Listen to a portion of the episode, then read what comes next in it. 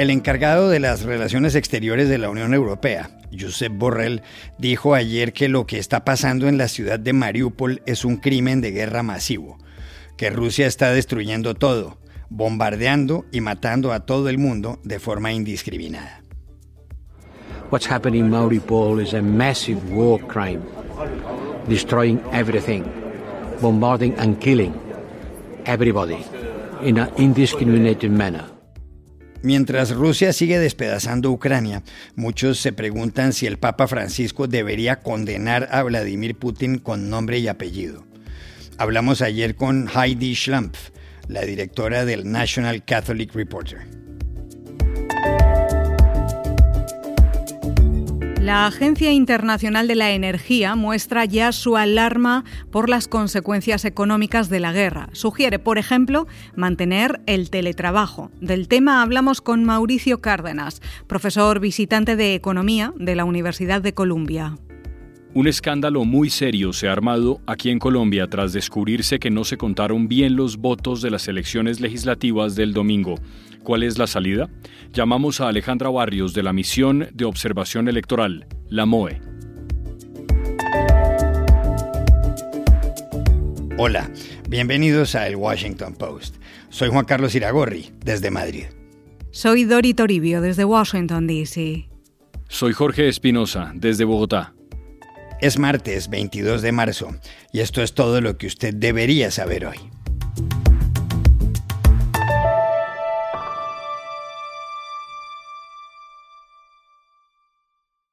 Ayer, cuando se cumplían 26 días desde que las tropas rusas invadieron Ucrania, el ejército de Vladimir Putin seguía destrozando ese país. La peor parte se la llevó Mariupol, en el este del territorio ucraniano y a orillas del mar de Azov. La ciudad de 431.000 habitantes está hecha trizas. Rusia no ha tenido inconveniente en bombardear, por ejemplo, una escuela de arte donde había 400 personas. El presidente ucraniano Volodymyr Zelensky dijo que lo sucedido en Mariupol será recordado por siglos. El domingo el Papa Francisco volvió a hablar dijo que por desgracia no cesa la agresión contra Ucrania, que se trata de una masacre sin sentido, que los asesinatos y las atrocidades se repiten y que debe haber un esfuerzo internacional para acabar esta guerra repugnante. Non si arresta purtroppo la violenta aggressione contro l'Ucraina, un massacro insensato, dove ogni giorno si ripetono scempi e atrocità. Non c'è giustificazione per questo. Supplico tutti gli attori della comunità internazionale perché si impegnino davvero nel far cesare questa guerra ripugnante. Las declaraciones del Papa pueden causar cierto impacto en Rusia, donde viven 65 millones de fieles de la Iglesia Cristiana Ortodoxa, es decir, el 41% de la población. En 2016, en Cuba, el patriarca de esa iglesia, Cirilo o Kirill, se reunió con Francisco. Fue un encuentro histórico. Las dos iglesias se distanciaron en el Gran Cisma del año 1054, pero volviendo al actual patriarca de la Iglesia Ortodoxa, hay un problema. Cirilo ha dicho que Rusia está luchando en Ucrania contra el pecado y contra presiones extranjeras que buscan organizar desfiles gays. En medio de todo esto, hay quienes se refieren al Papa Francisco. Dicen que debería condenar a Vladimir Putin con nombre y apellido. Es el caso de Heidi Schlumpf, la directora del National Catholic Reporter, conocido periódico católico estadounidense y a quien llamamos a Chicago. I speak for the editors of the National Catholic Reporter when I say we feel that Pope Francis's voice needs to be stronger in condemning Putin's war against Ukraine. We understand that Pope Francis may be refraining from mentioning Putin by name in an effort to maintain some level of neutrality so the Vatican might help negotiate peace in the future. But as we said in our editorial, whatever is happening behind the scenes, it's time for Francis to speak the truth about the murderous assault on Ukraine. This is Putin's war, and it is evil. Dice Heidi Schlampf que quizá el Papa quiere mantener la neutralidad pensando en una futura negociación de paz. pero en su periódico, el National Catholic Reporter, se ha editorializado, sugiriéndole al pontífice que diga la verdad, que esta guerra es de Putin y que equivale a la maldad. Aunque algunos recuerdan que tan pronto empezó la invasión, el Papa Francisco rompió el protocolo y se fue a visitar al embajador ruso, otros creen que si el pontífice no es más duro con Putin, podrá ser comparado con uno de sus antecesores, que no fue contundente con el nazismo. ¿Por qué el Papa no ha nombrado a Putin en sus intervenciones? Se lo preguntamos anoche en Roma a Marcello Campo, periodista de la agencia italiana de noticias ANSA. Desde el primer día de la guerra, el Papa ha condenado en modo firme la violencia y la locura de la masacre. Pero es verdad que nunca ha mencionado el nombre del agresor, de Vladimir Putin, un detalle que ha sido criticado por algunos que creen que de este modo Francisco corre el riesgo de aparecer ambiguo o reticente. Pero muchos expertos aquí en Roma han intentado analizar las razones de esta decisión. Primero, la tradición. Nunca un papa en la historia moderna, desde Pío XII con Hitler hasta Juan Pablo II con las guerras en Irak, ha citado a jefes de estados con nombre y apellidos. Los papas siempre han encontrado la manera de que el destinatario del mensaje sea claro, sin señalarlo con el dedo. Entonces Bergoglio no menciona a Rusia, pero está claro, a quién se dirige. Segunda razón, el Vaticano en las últimas décadas ha tratado de acercar a los católicos a los, a los ortodoxos. Se sabe que Kirill, el patriarca de Moscú, apoya claramente a Putin. Atacar al líder del Kremlin en este momento significaría destruir este proceso ecuménico tan importante por Roma. En fin, la tercera razón. El Papa siempre quiere dejar una puerta abierta al diálogo. Trabaja a favor de una diplomacia con la D mayúscula, hablando siempre con todas las partes. La última cosa que quiere hacer hoy es seguir la línea dura de estas horas de Estados Unidos.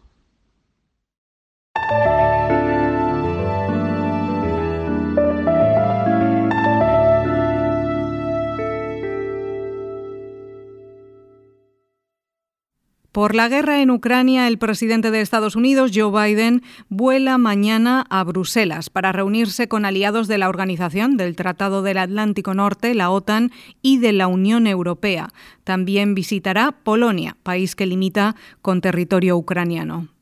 La OTAN ha sido clara en que, si bien puede darle armamento a Ucrania, no combatirá dentro de ese país.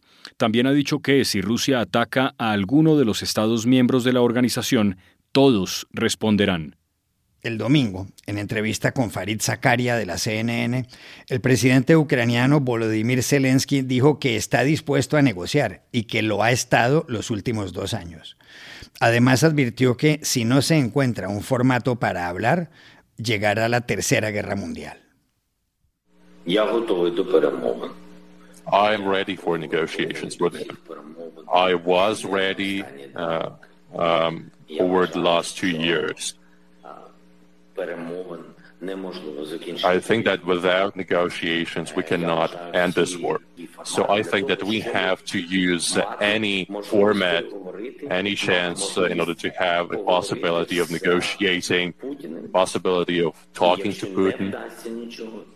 But if these attempts fail, that would mean that, that this is a third world war. Entre tanto, sigue la preocupación por las consecuencias económicas de la guerra en otras regiones del mundo. La Agencia Internacional de la Energía, creada en los años 70 después de la crisis mundial del petróleo, acaba de sugerir una serie de medidas drásticas. Sobre el asunto acaba de escribir un artículo el profesor visitante de Economía de la Universidad de Columbia en Nueva York, Mauricio Cárdenas, exministro de Hacienda de Colombia. Sorprendió la Agencia Internacional de Energía la semana pasada al anunciar 10 medidas que, según esta organización creada en 1973 para conjurar la crisis petrolera de ese momento, debe seguir la humanidad para reducir el consumo de energía y de esa forma disminuir la vulnerabilidad frente a la crisis generada por la invasión de Rusia a Ucrania. ¿Qué es lo que está pensando la Agencia Internacional de Energía? Que puede venir una circunstancia en la que va a escasear el petróleo y el gas y que desde ya debemos pensar en dejar de utilizar los vehículos los días domingo, que debemos limitar la velocidad en nuestras vías para reducir el consumo de combustible y como si no hubiéramos tenido suficiente durante la pandemia, pensar en trabajar tres días a la semana desde nuestras viviendas, no yendo a los sitios de trabajo, a las oficinas.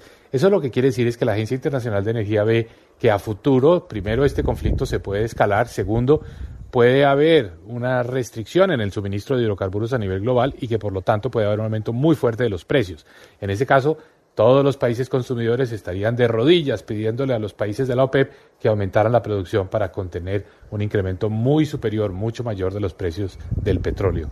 Pero el tema no termina en la energía. Recordemos que Ucrania produce el 13% del maíz mundial, que sumados Rusia y Ucrania producen el 10% de las exportaciones mundiales de trigo, que son grandes productores de urea y de otro tipo de abonos y fertilizantes, todo esto sumado significa que puede haber un aumento muy fuerte en el precio de los alimentos y el consiguiente aumento en la pobreza y el hambre a nivel mundial. De manera que estamos frente a una situación muy compleja. La recomendación es prepararnos para un escenario que puede ser mucho peor, de poner las diferencias partidistas, la polarización para buscar salidas de unidad entre los países, como ya lo están haciendo algunos países, entre ellos Estados Unidos y en algunos miembros de la Unión Europea, y al mismo tiempo tener en cuenta que, como se ha dicho tantas veces, es mucho más fácil iniciar una guerra que terminarla. Puede ser que esta sea una oportunidad para demostrar que ese viejo adagio sigue siendo cierto.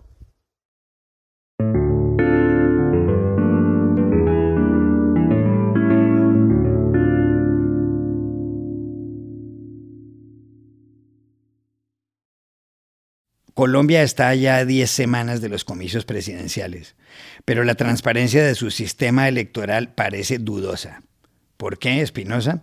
¿Qué es lo que pasa? Iragorri, el domingo 13 de marzo se celebraron aquí en Colombia dos elecciones, unas primarias para que distintas coaliciones políticas escogieran a sus candidatos presidenciales y otras para escoger a los senadores y a los representantes a la Cámara. ¿Cuál fue el problema? Que algunos delegados de la coalición de izquierda que se llama el Pacto Histórico y que fue la más votada, señalaron graves inconsistencias. Dijeron que en miles de mesas electorales ese grupo político no había obtenido un solo voto, lo que era estadísticamente imposible. El lunes de la semana pasada, Gustavo Petro, el líder de ese grupo y que va de primero en las encuestas para los comicios presidenciales, denunció que no se había tenido en cuenta la información de más del 20% de las mesas de votación. Hemos eh, detectado 29 mil mesas de 112 mil que hay en todo el país donde no existe un solo voto por el pacto histórico. Y eso no es posible, digamos, dada la magnitud de la votación ya demostrada. Eh, allí ya se están haciendo los procedimientos del caso para abrir esas mesas y contar voto por voto. Y esperamos que las autoridades electorales lo permitan, porque estamos convencidos de que ahí hay gato encerrado. El viernes de la semana pasada, después de todas estas denuncias, la Registraduría Nacional del Estado Civil, que es la encargada del proceso electoral, dio los resultados definitivos, y en ellos quedó claro, por ejemplo, que el pacto histórico no va a tener 16 senadores, como se había informado inicialmente, sino 19. Sería la bancada más numerosa en un Senado de 108 escaños. Otros partidos, como el Centro Democrático, que es el del presidente Iván Duque y el expresidente Álvaro Uribe, perdieron curules. Uribe pidió entonces desconocer los resultados y exigió un reconteo general de los votos. Todo indica que, más que un fraude, lo que ocurrió es que quedó mal diseñado el tarjetón, el llamado formulario E14, y los jurados de mesa no reportaron bien la votación.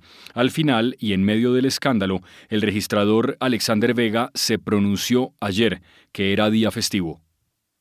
Con el fin de llegar a la verdad electoral, hemos tomado la decisión el día de hoy, de acuerdo al sinnúmero de inconsistencias en los formularios C14 de Senado y para tranquilidad del país, como registrador nacional solicitaré el día de mañana nuevamente el recuento de todas las mesas de Senado de la República. La decisión de aceptar o negar ese reconteo depende ahora del Consejo Nacional Electoral, que vigila todo lo relacionado con las elecciones en Colombia. Lo grave de esto es que estamos a poco más de dos meses de las elecciones presidenciales, que son el 29 de mayo. La pregunta espinosa es si la solución pasa por el Consejo Nacional Electoral y para saberlo llamamos ayer a Bogotá a Alejandra Barrios, directora precisamente de la Misión de Observación Electoral, la MOE, una organización de la sociedad civil. De una parte, es el Consejo Nacional Electoral quien decide si hay reconteo o no. Obviamente, debido a la profunda desconfianza que hay en los resultados electorales, en el proceso electoral, esa decisión es conveniente que se tome en consulta con las diferentes organizaciones políticas. De otra parte, es importante resaltar que es la primera vez que en Colombia nos iríamos a un reconteo general para las elecciones a Senado de la República y esto precisamente nos lleva al tercer punto. Hay que tener una hoja de ruta absolutamente clara en dos aspectos. El primero en el marco legal, es decir, eh, brindar todas las garantías de debido proceso a todas las partes intervenientes en las elecciones, así como tener también en esa hoja de ruta los aspectos logísticos absolutamente claros. Hay que definir cuáles son los procedimientos de manera precisa. Por ejemplo, el tema de la materia de custodia, de la cadena de custodia del material electoral, debe dar certeza a todas las partes de inviolabilidad del material electoral, resolver quiénes hacen el reconteo, el escrutinio, si lo van a hacer delegados del Consejo Nacional Electoral, si se vuelven a reabrir comisiones escrutadoras, es decir, una cantidad de decisiones que hay que tomar para poder llegar a un reconteo muy bien hecho cuando no tenemos experiencia en esta materia. Eh, y finalmente, ¿es esta la solución?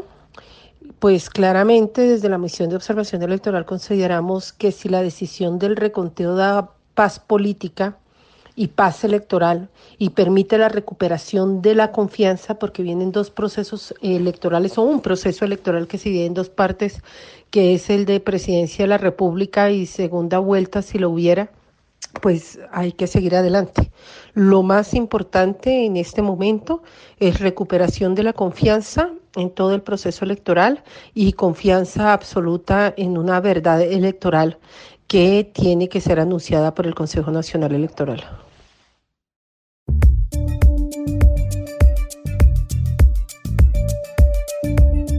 Y estas son otras cosas que usted también debería saber hoy. En Nicaragua, la ex candidata presidencial opositora Cristiana Chamorro fue condenada ayer a ocho años de prisión por los delitos de lavado de dinero, falsedad ideológica y gestión abusiva. Chamorro, a la que el régimen de Daniel Ortega encarceló junto a otros adversarios políticos antes de las elecciones de noviembre, encabezaba las encuestas. Finalmente, Ortega ganó sin ninguna oposición.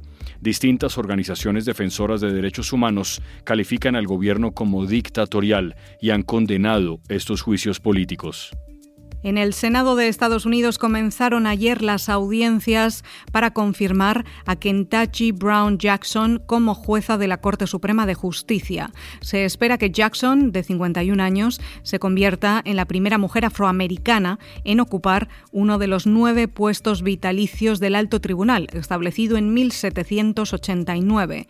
Jackson, que forma parte de la Corte Federal de Apelaciones de Washington, se ha enfrentado a las críticas de algunos senadores republicanos, que creen que sus sentencias no fueron lo suficientemente duras en casos de pornografía infantil.